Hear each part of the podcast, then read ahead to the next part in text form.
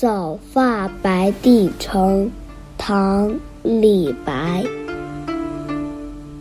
朝辞白帝彩云间，千里江陵一日还。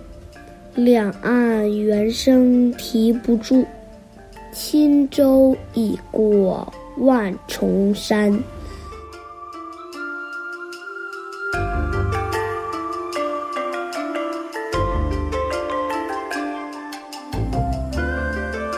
唐肃宗乾元二年，李白因为永王李陵案流放到夜郎，从四川赶赴被贬谪的地方。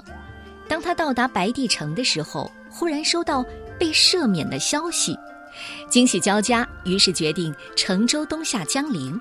这首诗就是回到江陵时所写的，所以另一个题目叫《下江陵》。清晨朝霞满天，我就要踏上归程。从江上往高处看，可以看见白帝城彩云缭绕，如在云间。千里之遥的江陵，一天的时间就已经到达。两岸猿猴的啼声不断，回荡不绝。猿猴的啼声还回荡在耳边时，轻快的小船已经驶过连绵不绝的万重山峦。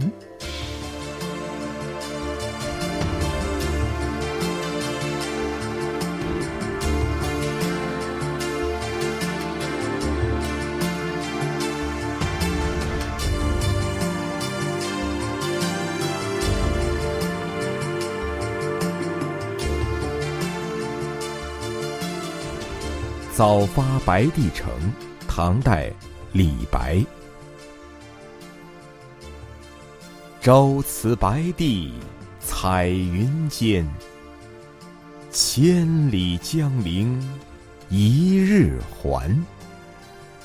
两岸猿声啼不住，轻舟已过万重山。